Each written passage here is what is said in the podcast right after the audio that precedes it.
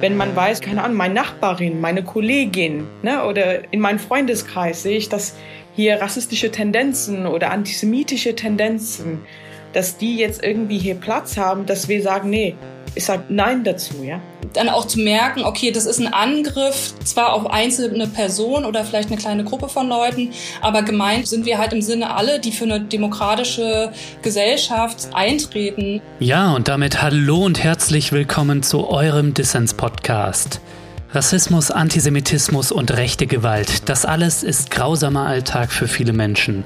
Was können wir gemeinsam dagegen tun? Um diese Frage geht es diese Woche im Dissens Podcast und Antworten darauf suche ich mit Harpreet Cholia und Christine Jenicke. Die beiden haben nämlich ein Buch zum Thema herausgegeben. Es heißt Unentbehrlich Solidarität mit Betroffenen rechter, rassistischer und antisemitischer Gewalt. Ich bin schon sehr gespannt, was Harpreet und Christine zu erzählen haben. Mein Name ist Lukas Andreka. Ich danke euch, dass ihr dabei seid.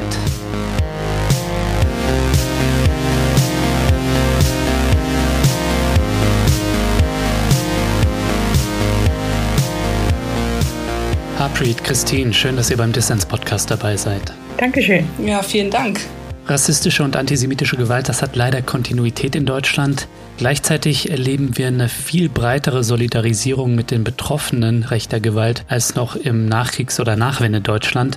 Harpreet und Christine, mich hätte zum Eingang interessiert, mit Blick auf eben rechte Gewalt, das Problembewusstsein und Konsequenzen, wo steht da Deutschland aus eurer Sicht 2021? Also wenn wir uns Deutschland aktuell angucken, dann haben wir, können wir uns die Zahlen aus 2020 zum Monitoring der Opferberatungsstellen angucken und da haben wir 1322 Angriffe in allein acht von 16 Bundesländern. Also das hm. ist gar keine bundesweite Erfassung der rechten Gewalttaten, sondern nur gerade mal ja ungefähr die Hälfte.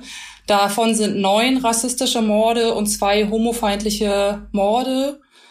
Das ist eine ziemlich krasse Bilanz für das Jahr 2020. Und wenn wir aber so die letzten 30 Jahre uns anschauen, dann haben wir über 200 Todesopfer rechter Gewalt und ähm, hm. ja, das ist furchtbare Bilanz. Und du hast es gerade gesagt, es gibt ja schon auch positive Entwicklungen. Es gibt Solidarität, es gibt Unterstützung und wenn ich mal positiv denke, kann ich auch sagen, okay, dann wäre mein Fazit, wo wir heute stehen, eher zwiespältig. Mhm. Denn wir haben diese Kontinuitäten und auf der anderen Seite haben wir aber Unterstützungsstrukturen, die sich professionalisiert haben, die sich spezialisiert haben, aber wir haben einfach noch unglaublich viele Probleme, mit denen wir zu kämpfen haben und ganz aktuell einfach sehr viel rechte Gewalt, rechte Bedrohung, Feindeslisten und ähm, da kann Harpreet gern was zu Hessen sagen, weil das ist so einer der Schwerpunkte momentan. Hm. Genau, von meiner Seite, wenn wir jetzt äh, nach Hessen schauen, würde ich auch sagen, ist eine überschreckliche Bilanz, was wir ziehen können. Ähm, wir haben die unterschiedlichen Ereignisse, sei das mit dem Mord von äh, Walter Lübcke. Wir haben das Thema NSU 2.0. Natürlich, das ist nicht nur Hessen bezogen, aber wir haben schon besonders Frauen, die davon betroffen sind. Der Fall von Ahmed I ähm, und auch natürlich Hanau, der für uns ein äh, Saison war in, in dieser Region. Ich glaube, für viele Menschen in Deutschland sozusagen. Und das Thema, wo es total heiß gerade ist, ist auch das Thema Polizei und die rechte Netzwerke. Ja, also wenn wir jetzt das, ähm, das Thema rechte Netzwerke in Frankfurter Polizei anschauen, das Thema jetzt institutioneller Rassismus war immer auf der Agenda, aber jetzt ist das nicht mehr zu verleugnen. Es kommt jetzt mehr zur Sprache. Mhm. Und ist auch richtig so, dass es auch äh, viel mehr sichtbar gemacht wird, dass es auch ein Lobby gibt sozusagen, der sagt, wir können jetzt nicht mehr wegschauen. Ja, die Zahlen sprechen für sich, das kann man nicht wegdiskutieren und gleichzeitig erleben wir eine größere Sichtbarkeit, wenn es um rechte, antisemitische, rassistische Gewalt geht und auch ja eine breitere Solidarisierung scheint mir also eine gemischte Bilanz. Die Bilanz muss zwiespältig ausfallen. Auf der einen Seite haben wir die massiven rechten Gewalttaten, rassistische Gewalttaten und Morde und auf der anderen Seite Unterstützungsstrukturen und eine andere Aufmerksamkeit, als wir sie vielleicht auch also eine positive Aufmerksamkeit, wie wir sie vielleicht vor 30 Jahren nicht hatten. Mhm. Da die Zivilgesellschaft jetzt sich bewegt oder hat sich immer bewegt, aber jetzt sieht man so viele Bewegungen, sieht viele selbstorganisierte Gruppen, die unterwegs sind, die jetzt Druck auf die Politik machen. Ja, auch mhm. wenn wir das Ganze mit Hanau anschauen, wie ähm, AktivistInnen, Engagierten, die gesagt haben, wir müssen uns neben den Angehörigen stehen und einfach nach Gerechtigkeit fordern und auch politische Konsequenzen. Ja, das ist, weil die Zivilgesellschaft sehr viel Druck gemacht hat, dass die Politik jetzt reagieren muss oder agieren muss, kann man entscheiden. Aber das ist jetzt, würde ich sagen, dank der Zivilgesellschaft, mhm. einfach zu sagen, wir sagen Nein zu rechter Gewalt in diesem Land. Ja, ihr beiden, ihr habt der solidarischen Zivilgesellschaft und den betroffenen Perspektiven habt ihr ein ganzes Buch gewidmet, den Sammelband Unentbehrlich Solidarität mit Betroffenen rechter, rassistischer und antisemitischer Gewalt. Über den wollen wir uns natürlich auch noch intensiv unterhalten. Davor dürft ihr euch aber mal kurz unseren HörerInnen vorstellen, weil die fragen sich natürlich, mit wem quatsch ich da? Also einige werden euch bestimmt auch kennen, aber trotzdem, wir fangen mal an mit einer kleinen Vorstellungsrunde. Harpreet, wer bist du und wie kamst du eigentlich dazu, dich gegen rassistische, antisemitische Gewalt zu engagieren? Ich meine, du bist ja wirklich in vielen Initiativen, äh, wohnst in Frankfurt, weiß ich, und bist bei der Initiative 19. Februar zum Beispiel aktiv und noch bei vielen weiteren Initiativen. Also sag uns einmal ein paar Worte zu dir. Ja, interessant. Ich finde das immer so eine interessante Frage. Wer bin ich eigentlich? Aber bin, ähm, sage ich immer, sehr ähm, stolz. Ich bin eine Migrantin in Deutschland, komme eigentlich aus London. Also ich bin britisch-Inderin, die jetzt mittlerweile Deutsch ist. Mhm. Habe mich immer für das Thema Antirassismus auch im britischen Kontext mich beschäftigt. Ich war auch in der Antikriegsbewegung damals und auch ganz viel in Community-Arbeit unterwegs. Und dann kam ich nach Deutschland. Ich war dann nicht mehr die zweite Generation Inderin. Ich war dann eine Migrantin und habe angefangen dann in ganz viele Netzwerke, in migrantische, selbstorganisierte Netzwerke sozusagen mich engagiert. Hm. Und ja, bei mir war das immer so total wichtig, nicht nur so eine Rolle zu haben. Für mich ist das total wichtig, unterschiedliche Perspektiven zusammenzubringen. Dass es mir wichtig ist, auch die ähm, aktivistische Perspektiven, aber auch mit Wissenschaft zusammen, auch mit Beratungsperspektiven zusammen, ja, und auch einen soziologischen Blick zu haben. So. Hm. Genau, das ist ein bisschen zu mir. Ich bin selbst so Soziologin, bin promovierte Soziologin, habe in Frankfurt promoviert in der Zeit und ich bin seit über zehn Jahren jetzt in Deutschland. Sehr schön. Ich habe in Frankfurt meinen Master gemacht. Ah, an der Goethe-Uni. Ja, genau. Politische Theorie. Und du warst wahrscheinlich auch da an einem sozialwissenschaftlichen Institut, oder? Genau, ja. ja ähm, schön. bin immer noch in der Wissenschaft unterwegs, aber ähm, bin ins Praxis eingestiegen und nur kurz dazu. Ich weiß, das Jahr 2015 hat sehr, sehr viele Bilder damit verknüpft. Aber in diesem Jahr habe ich sehr vieles überlegt, wie ich jetzt mich so ausrichten möchte. Und als Menschen nach Deutschland gekommen sind, haben wir gesehen, dass wir eine Solidaritätskrise in Europa haben. Dann habe ich mich dafür entschieden, auch in dem Bereich Flucht zu arbeiten, auch da Strukturen aufzubauen und gleichzeitig eine Opferberatungsstelle bei Response anzufangen 2015. Mhm. Genau. Und dann kam auch dann der 19. Februar. Und für mich war das super klar also an dem 20. Morgen früh wusste ich schon, dass ich sofort dahin gehen muss. Und dann habe ich da angefangen, mich zu organisieren, auch mit anderen Menschen, die ich auch schon kenne.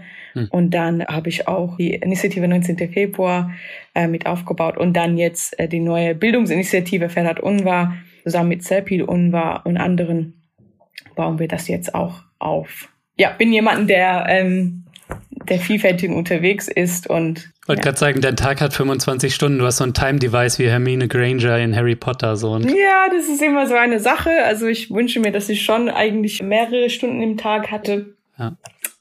Aber wir tun unser Bestes. Ähm, genau. Ja, wir wollen natürlich gleich auch noch über die Initiative 19. Februar sprechen und über die Bildungsinitiative Fährt Unwahr. Den widmet ihr ja auch in eurem Buch einen Artikel oder ihr sprecht da mit entsprechenden Leuten. Genau, aber bevor wir zum Buch kommen, Christine, du bist dran. Ja, du darfst jetzt auch kurz ein paar Worte zu dir sagen. Ja, ja, das äh, mit den unterschiedlichen Rollen, das kenne ich auch sehr gut und dem zu viel machen und zu wenig Zeit haben. Erstmal zu meinem Hintergrund. Also ich bin in den 90er und 2000er Jahren in Ostdeutschland groß geworden, was ja so gerade bei Twitter und dann auch in vielen anderen Veröffentlichungen so unter dem Schlagwort Baseballschlägerjahre auch verhandelt wurde. Hm. Die Erfahrung habe ich auch gemacht und es hat auch dazu geführt, dass ich relativ früh, also so mit 14 angefangen habe, mich in verschiedenen antifaschistischen Strukturen und Gruppen zu engagieren, habe dann in verschiedensten Kontexten ähm, zu den Themen gearbeitet, als politische Bildnerin, als Journalistin, habe dann ehrenamtliche Beratungsarbeit für Betroffene gemacht und bin dann hm. zur Opferperspektive gewechselt. Also auch hauptberuflich habe ich dort in der Beratungsstelle für Betroffene rechter Gewalt in Brandenburg die Öffentlichkeits- und Pressearbeit gemacht und bin jetzt aber seit einer Weile als Sozialwissenschaftlerin, also in der Wissenschaft in dem Themenfeld drinne und forsche zu extremer rechter ähm, Zivilgesellschaft in Ostdeutschland. Ja, Christine, die 90er und 2000er in Ostdeutschland, die du jetzt schon erwähnt hast, die sind ja so ein bisschen das Worst-Case-Szenario, wenn es um Rassismus, Antisemitismus und rechtsextreme Gewalt geht, wie die auch in der Bevölkerung verharmlost, ignoriert, toleriert oder sogar gut geheißen werden. Was können wir da aus deiner Sicht aus diesen Baseballschlägerjahren, wie sie auch gerne genannt werden, was können wir da aus heutiger Sicht daraus lernen? Also ich habe mich damit beschäftigt, vor allem auch nochmal mit Blick auf den NSU-Komplex, weil ich das ganz wichtig fand, in der Analyse festzustellen, dass das eine Generation ist, die da genau in diesen Baseballschlägerjahren politisiert wurde, die dann auf ja, Konzerten sich getroffen haben, die in staatlich geförderten Jugendeinrichtungen sich getroffen haben und die einfach auch auf der Straße präsent waren und teilweise es Orte gab, wo sozusagen Rechts sein war irgendwie so Lifestyle, könnte man heute sagen. So, also es war irgendwie erstmal so vorherrschende Jugendkultur und viele andere Jugendkulturen hatten da wenig Platz oder wurden schnell zu Opfern von den rechten Gewalttaten. Mhm. Und die Politik und auch soziale Arbeit und auch Polizei sind in der Zeit teilweise überfordert. Das ähm, kann man irgendwie auch so ein bisschen nachvollziehen, wenn man sich die ganze Umbruchphase in Ostdeutschland vor Augen hält. Aber ihnen fehlt auch eine Problemwahrnehmung, ihnen fehlen die Konzepte.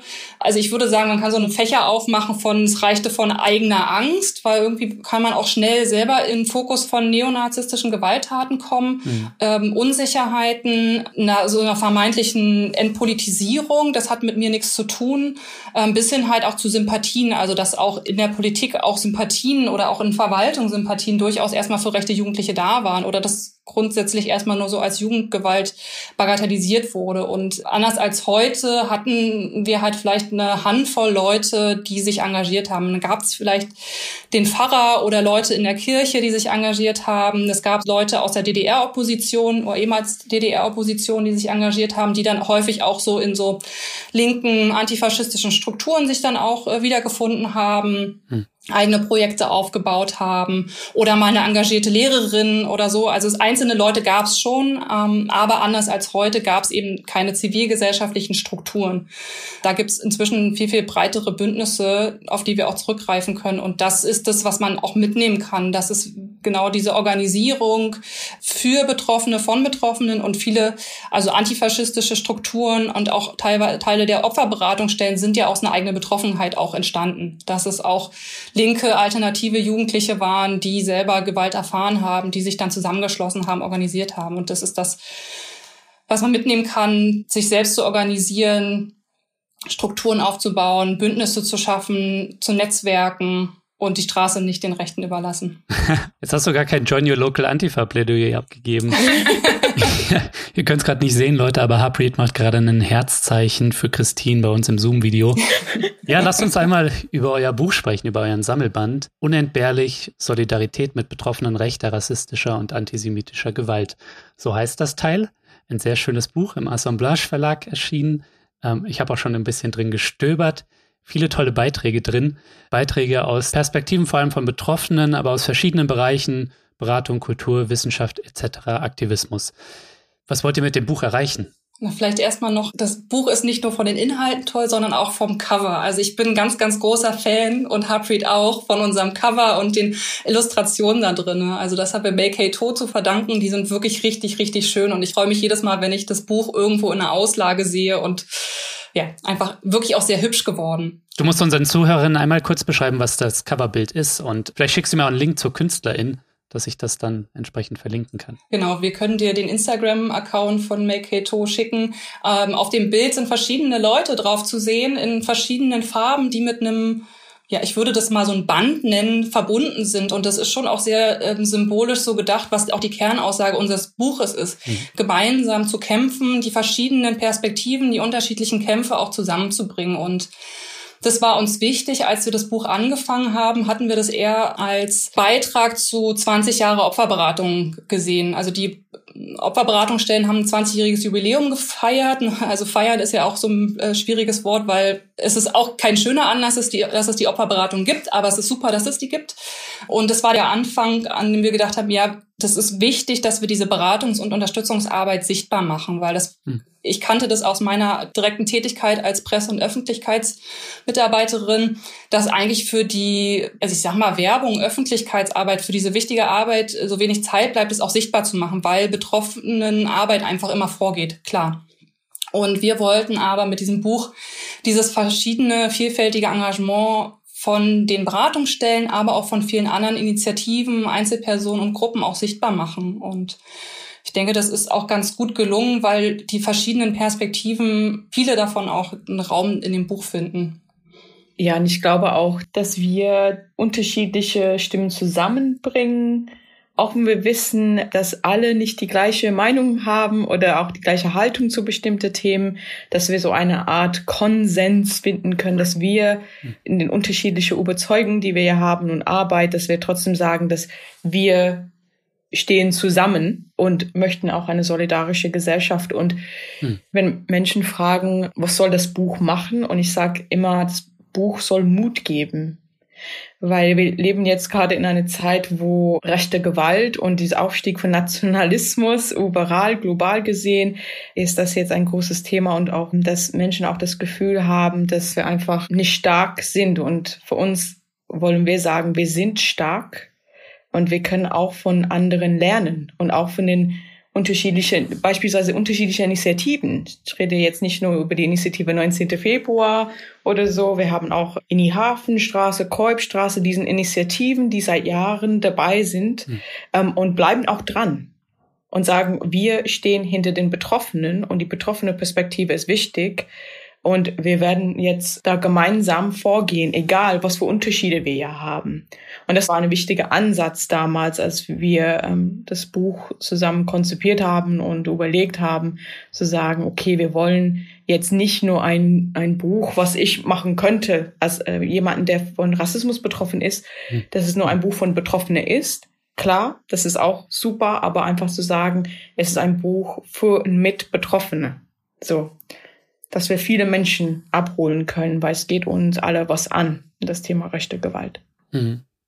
Ist gut, dass du das sagst. Das geht uns alle was an. Es betrifft uns ja nicht alle gleich. Ne? Also ich bin nicht von Rassismus und rechter Gewalt betroffen wie du, aber mich betrifft es auch als Demokraten und so. Ist das eigentlich auch was, was euch wichtig ist, so das rauszutragen an ja, Leute, absolut. die vielleicht ähm, nicht so politisch bewusst sind? Also absolut geht es darum, diese gesellschaftliche Dimension dahinter auch deutlich zu machen. Also wenn jemand betroffen ist von rechter Gewalt und da geht es jetzt äh, um Rassismus, da geht es um Antisemitismus, da geht es um LGBTIQ-Feindlichkeit, politisch Engagierte gehören zu den betroffenen Gruppen, mhm. dann auch zu merken, okay, das ist ein Angriff zwar auf einzelne Personen oder vielleicht eine kleine Gruppe von Leuten, aber gemeint sind wir halt im Sinne alle, die für eine demokratische Gesellschaft, die frei ist von Ausgrenzung, Diskriminierung und so weiter, eintreten angegriffen wird vielleicht eine Person, aber gemeint ist halt eine Gruppe und das macht ein gesellschaftliches Klima aus, was wir was wir nicht wollen, was wir verändern wollen. Und deswegen ist es wichtig, das auch anzuerkennen, dass es hier nicht darum geht,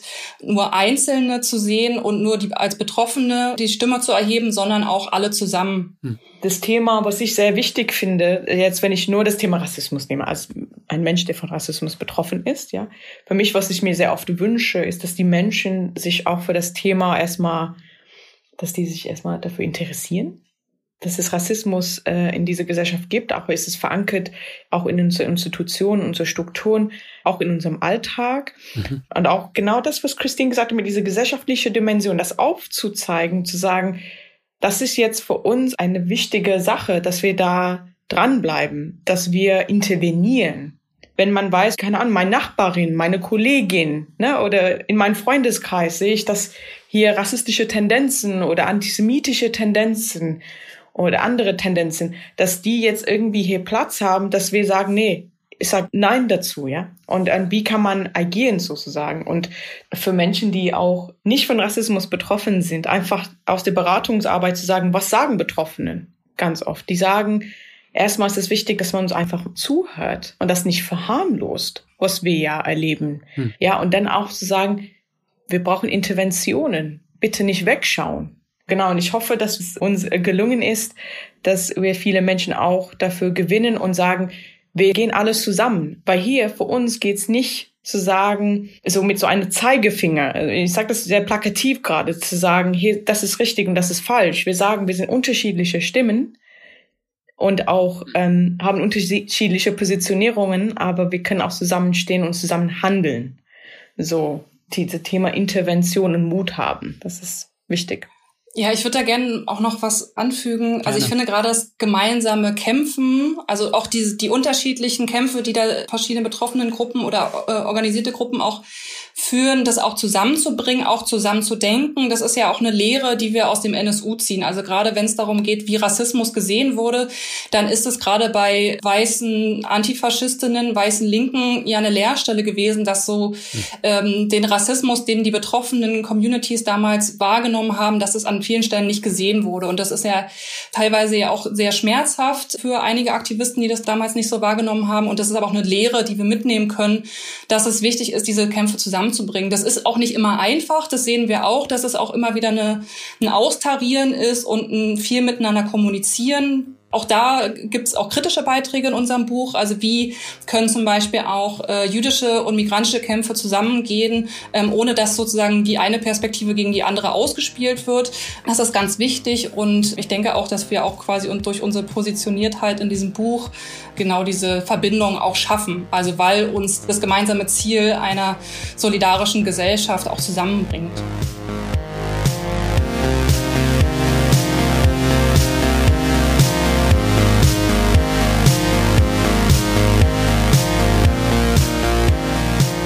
So Leute, an dieser Stelle geht mal wieder ein fettes Dankeschön an alle Fördermitglieder von Dissens. Mehr als 800 Menschen supporten diesen Podcast hier und machen damit möglich, dass ich gute Ideen für alle Leute da draußen unabhängig und kostenlos senden kann.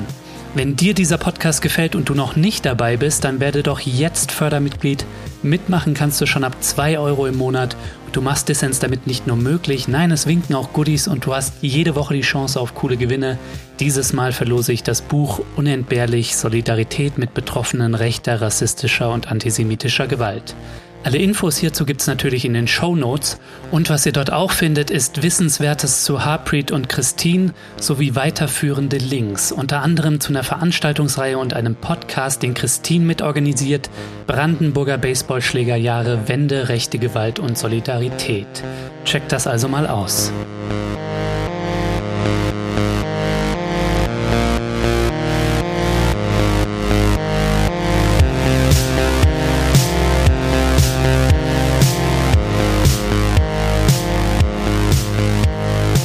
Hörst den Dissens Podcast. Zu Gast sind Harpreet Cholia und Christine Jenicke. Ja, mir scheint, auch wenn es keine einfache Aufgabe ist, diese gemeinsame Solidarisierung, die ist super wichtig. Denn bei den Rechten verschmelzen ja auch Antifeminismus, Rassismus, Antisemitismus und Antipluralismus zu einer Ideologie ne, der Ungleichheit. Und da denke ich, müssen wir auch gemeinsame Antworten drauf finden. Wie wichtig war euch eigentlich diese Suche nach Verbindungen in der Vielfalt? Ne? Also die Vielfalt, die ja auch in den Beiträgen in eurem Band repräsentiert ist aber diese Suche nach Einheit in der Vielfalt.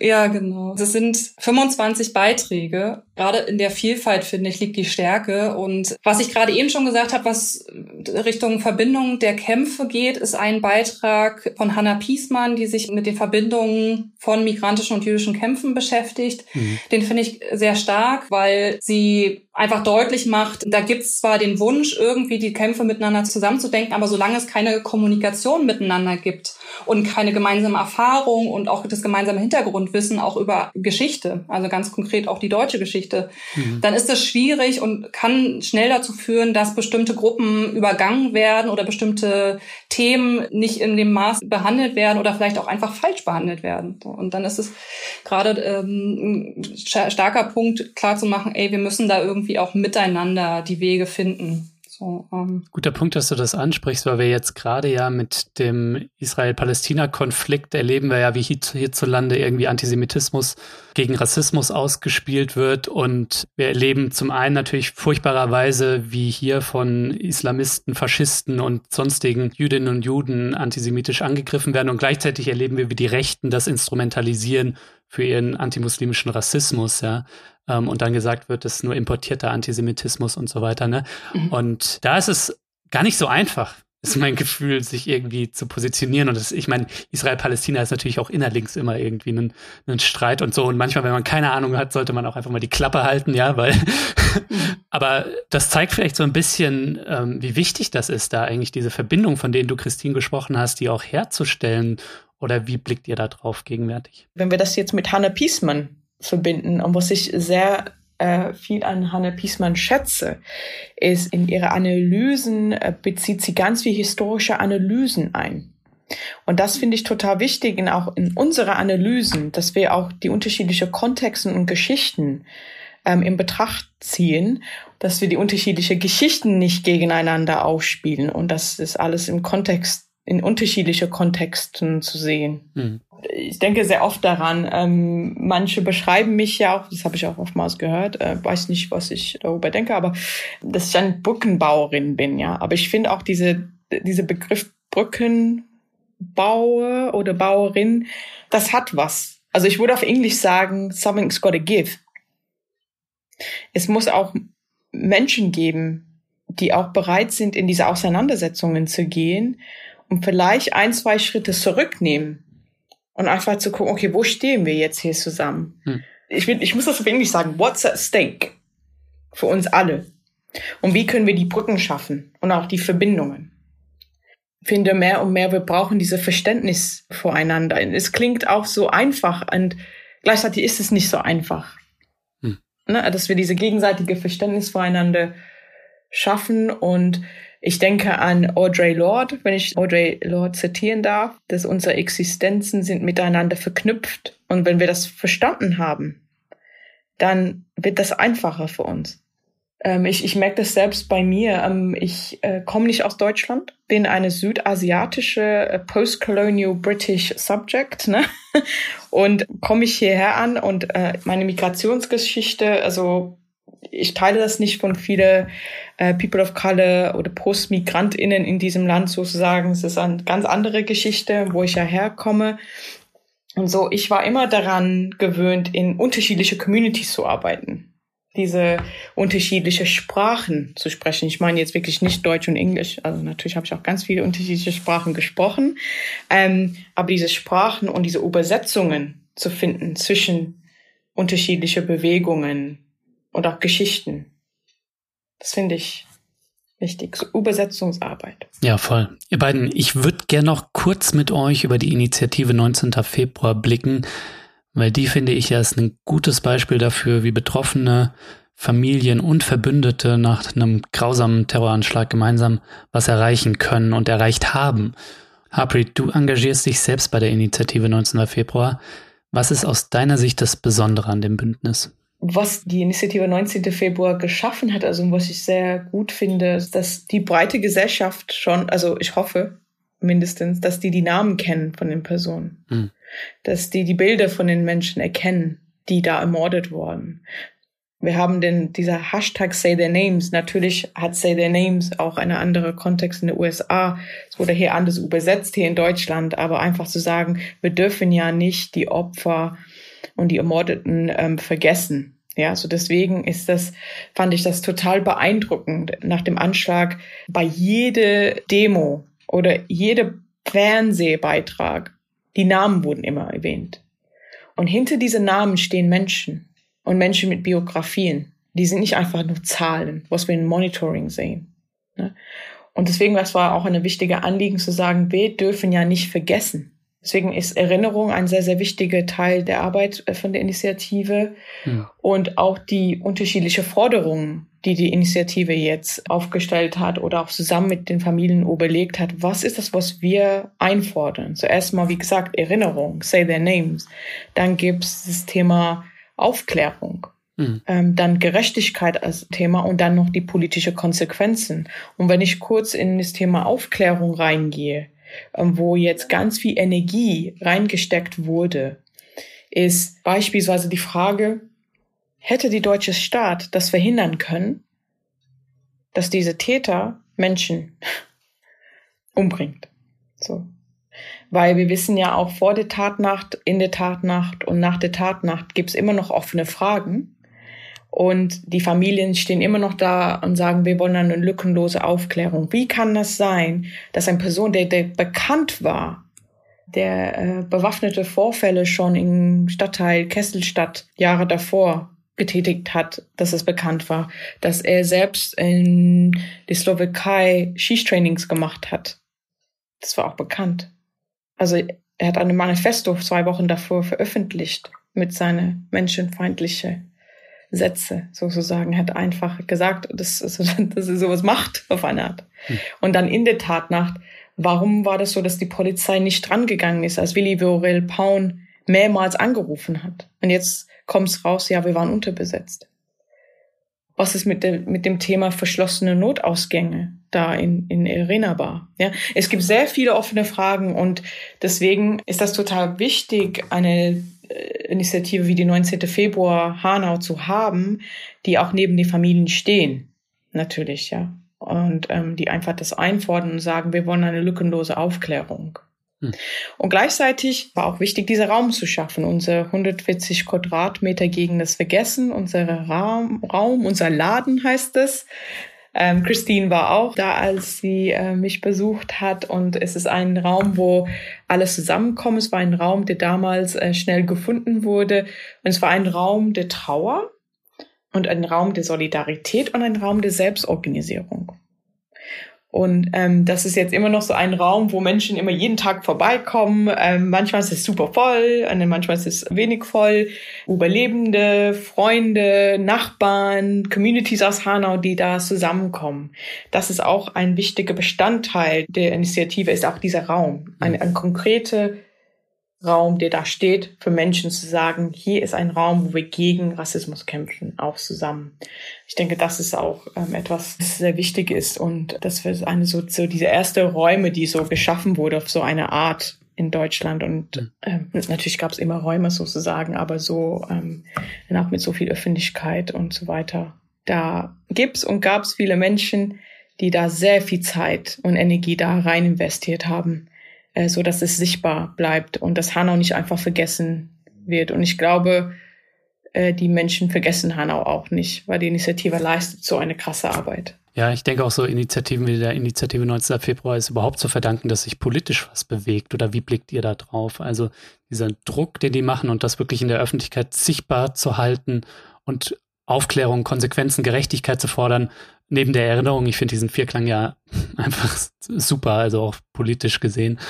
Also ich habe das Gefühl, es bewegt sich was, bewegt sich vielleicht nicht genug, ne, politisch gesehen, aber es tut sich immerhin etwas und das nur aufgrund des Drucks der dieser Initiativen und der Zivilgesellschaft oder wie blickt ihr drauf?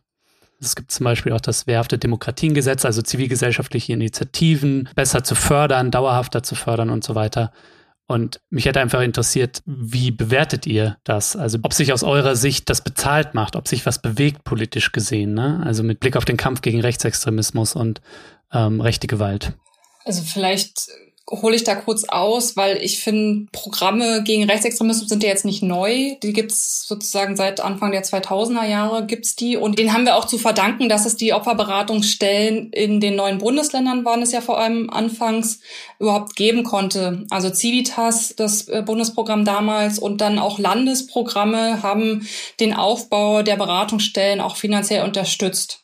So, das heißt, da ist auch ähm, staatlicherseits erstmal Geld geflossen, um überhaupt solche Beratungsstrukturen aufzubauen und zivilgesellschaftliche Strukturen zu stärken. Das ist erstmal was sehr Positives und deswegen ist so ein Demokratieförderungsgesetz erstmal auch an sich eine gute Idee. Also die Forderung, dass die ganzen Initiativen finanziell abgesichert werden, mhm. das ist ja eine lange Forderung seit vielen, vielen Jahren, weil es immer diese Projektfinanzierung gibt Die ist auf ein Jahr beschränkt, vielleicht mal drei, vielleicht mal fünf Maximum.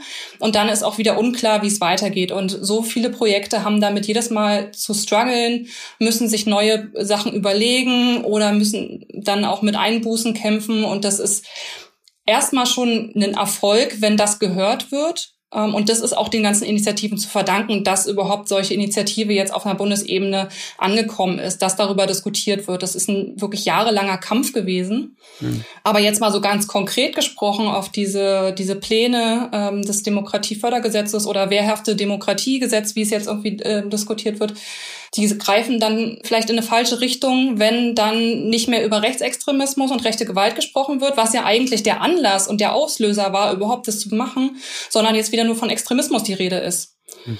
Also wenn da die CDU kommen kann und sagt, wir tauschen jetzt einfach mal den Begriff Rechtsextremismus mit dem Begriff Extremismus aus, fordern von den Projekten noch eine Stellungnahme zur Demokratie, dann sind wir halt irgendwie wieder zurückgeworfen auf eine Zeit, wo Christina Schröder die Extremismusklausel eingeführt hat und ein Bekenntnis von den Projekten verlangt hat, dass sie sich erstmal zur Demokratie beziehen sollen. Und das ist halt das ist eine sehr, sehr fatale Entwicklung, wenn es wirklich dazu kommt, weil die ganzen Projekte, die seit Jahren sich irgendwie für Zivilgesellschaft, für ein demokratisches, solidarisches Miteinander ähm, engagieren, wenn die jetzt erstmal wieder unter Verdacht gestellt werden, dass sie vermeintlich Linksextreme seien. Hm. So, das finde ich also auf der Seite problematisch und es ist zum anderen auch eine Relativierung wieder dann dieser rechten Terrortaten, wenn das plötzlich alles wieder nur unter so einem Label Extremismus läuft. So, dann wird halt einfach alles wieder in einen Topf geworfen und da kommen wir dem Problem überhaupt nicht näher. Ich glaube ja auch, dass das jetzt noch nicht in dieser Legislaturperiode durchgeht. Ne? Naja, wenn es Frau Giffey jetzt auch erstmal nicht mehr da ist, dann muss es, werden wir sehen, wie sich das entwickelt. Stimmt, die konzentriert sich ja jetzt auf ähm, ihren Landeswahlkampf in, in Berlin. Ähm, ihr beiden, die Zeit ist schon furchtbar fortgeschritten. Wir wagen noch einen Ausblick, ja, wo mich interessieren würde, mit Blick auf die Brutalität und das Problem rechter, rassistischer und antisemitischer Gewalt. Was sind da aus eurer Sicht die wichtigsten Ansätze, die wir verfolgen können, um das einzudämmen? Für mich, ich habe das schon betont und schon gesagt, dass ich das Thema Bündnisse wichtig finde. Also das sagen wir die ganze Zeit, wir müssen bessere Bündnisse schaffen und mhm. so weiter. Und ich glaube, das brauchen wir gerade, breite Bündnisse. Wir müssen uns breit aufstellen und einen Konsens finden. Und auch, wie gesagt, einfach zu verstehen, finde ich, dass wir auch unterschiedliche Aufträge haben und haben können. Ne? Mussten nicht alle an dem gleichen Thema arbeiten, aber uns ähm, abstimmen abstimmen und sagen, ähm, wir kämpfen jetzt für eine gewaltfreiere Gesellschaft, äh, auch gegen rechts. Hm. Ähm, und deswegen ist das total wichtig, auch mit Menschen zu sprechen, wo man weiß, okay, dass es schwierig ist und das sich auch damit auseinanderzusetzen.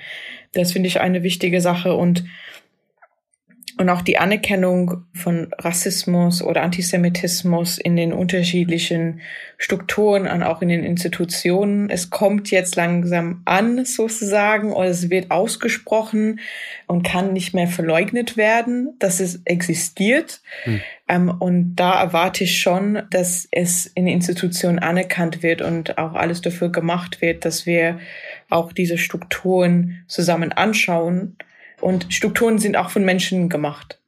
So, da alles so hinterfragen. Und ich finde es total wichtig, dass Menschen mh, mm, einfach bereit sind, einfach sich selbst in Frage zu stellen, eigene Haltungen in Frage zu stellen, auch bereit sein, was Neues zu lernen, was zu verlernen. Das würde ich erstmal sagen. Ja, Christine, zum Schluss hast du das letzte Wort. Was ist dir noch wichtig? Ja, es ist ein bisschen die Frage, auf welche Ebene wir schauen. Ne? Also ich finde, wenn wir zum Beispiel uns die Beratungsstellen angucken oder auch ähm, Initiativen, die professionell in dem Bereich arbeiten, dann ist es ein Hebel die Finanzierung. Und da sind wir schon auch bei diesem wehrhafte Demokratiegesetz. Da ist so eine äh, langfristige Finanzierung hm. bringt viel mehr Sicherheit und ein Ausbau von den Strukturen, auch wirklich flächendeckend in allen Bundesländern, ähm, würde schon sehr viel bringen, um dem Ganzen erstmal einen Blick dafür zu bekommen, was ist da, was passiert da eigentlich und dann auch die entsprechenden Beratungs- und Unterstützungsstrukturen auch schaffen zu können. Und wir können auch sagen, wir müssen in dem Bereich auch Forschung ausbauen. Also gerade was bei mir jetzt zum Beispiel Thema ist, sind Anfang der 90er Jahre, da ist auch viel ähm, noch zu erforschen, was da sozusagen auch an an Fehlern vielleicht passiert ist oder an falschen Annahmen dann vielleicht auch zu einer Verstetigung von rechten Strukturen geführt hat. Ähm, das weiter zu erforschen, finde ich eine ganz wichtige Sache, kann uns auch helfen, dem entgegenzuwirken. Und dann auf so einer ganz individuellen Ebene geht es das, was Harpreet gerade schon gesagt hat, geht es auch schon darum, ähm, Empathie zu schaffen, ein Bewusstsein zu schaffen, Aufklärung immer wichtig und natürlich am Ende die Solidarität.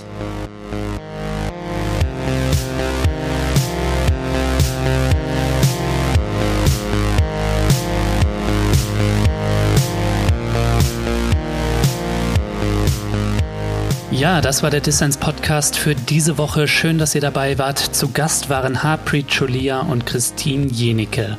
Wenn ihr euch für die Arbeit der beiden interessiert oder für ihren Sammelband Unentbehrlich, dann schaut doch mal in die Show Notes.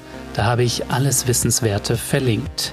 Und was ihr dort auch findet, ist ein Link zur Kampagne Solidarisch geht anders. Ne? Stichwort Solidarität. Ein breites Bündnis organisiert nämlich eine Aktionswoche vom 8. bis zum 16. Juni wo es darum geht, sich stark zu machen für einen solidarischen Weg aus der Corona-Krise. Das könnte für euch ja auch interessant sein. Ja, das war es dann auch von mir soweit. Bleibt mir nur noch zu sagen, danke fürs Zuhören, passt auf euch auf und bis zum nächsten Mal.